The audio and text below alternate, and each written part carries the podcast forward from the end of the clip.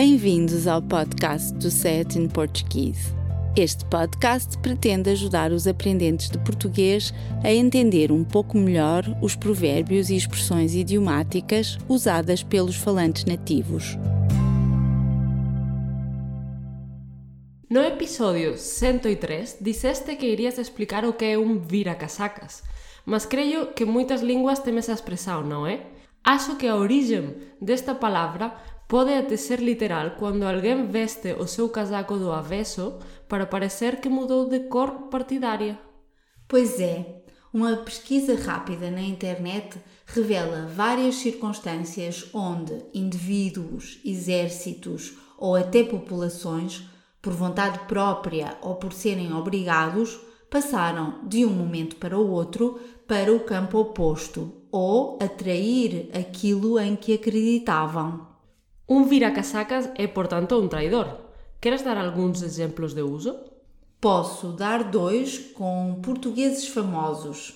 Quando o CR7 se mudou para a Juventus, alguns adeptos ressabiados do Real Madrid acusaram-no de ser um vira-casacas.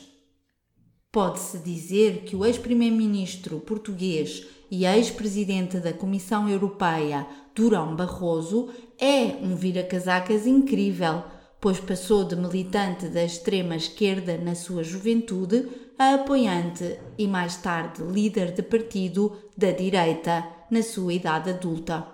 E tu, tens algum exemplo que possas dar? Há muitos espanhóis que acham que o líder do partido Podemos, Pablo Iglesias, é um vira-casacas, pois passou em poucos anos de crítico da burguesia a burguês quando decidiu comprar uma casa luxuosa numa zona das mais ricas dos arredores de Madrid. Por que é que achas que se diz virar e não mudar ou trocar de casaca? Mais do que acusar alguém de traidor, esta expressão sugere que a mudança é rápida, feita de um dia para o outro ou do dia para a noite, como os portugueses costumam dizer. Para realçar essa característica, nada melhor do que apresentar uma imagem de alguém a despir a sua roupa, virá-la do avesso e voltar rapidamente a vesti-la, assinalando dessa forma célere ou rápida a sua mudança de opinião, posição, partido, etc. Em espanhol também usam esta frase? Em espanhol, quando uma pessoa muda de opinião muitas vezes, dizemos que é um chaquetero.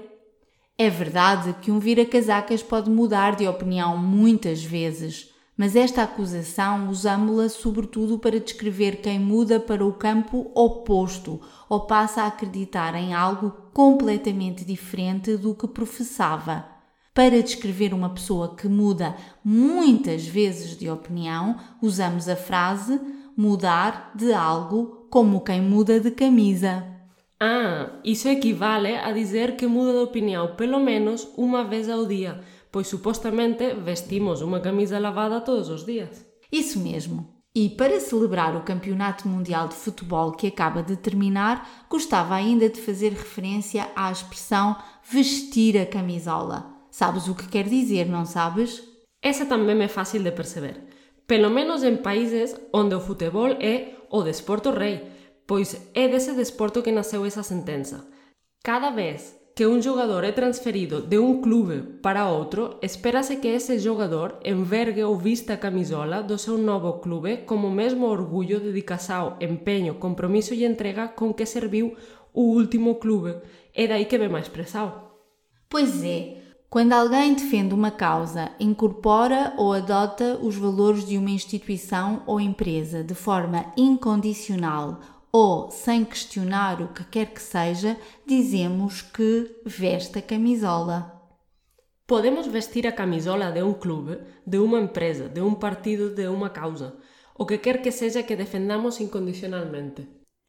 Neste episódio gostaríamos de salientar as palavras. Avesso, lado oposto ou reverso da roupa, o oposto de direito ressabiado, o mesmo que ressentido ou ofendido. Militante, membro de um partido político. Luxuoso, algo muito rico, esplendoroso, ostensivo. Professar, sinônimo de dizer, defender, acreditar. Acusação, o mesmo que crítica. Obrigada por ouvir o nosso podcast. Poderá encontrar mais informação sobre este e outros episódios e descarregar a transcrição do áudio no portal sayatinportuguese.pt. Por favor, ajude-nos a divulgar este podcast, recomendando-o a outras pessoas e partilhando-o nas suas redes sociais. Também ficaríamos muito agradecidos se fizesse uma recensão no iTunes. Até para a semana!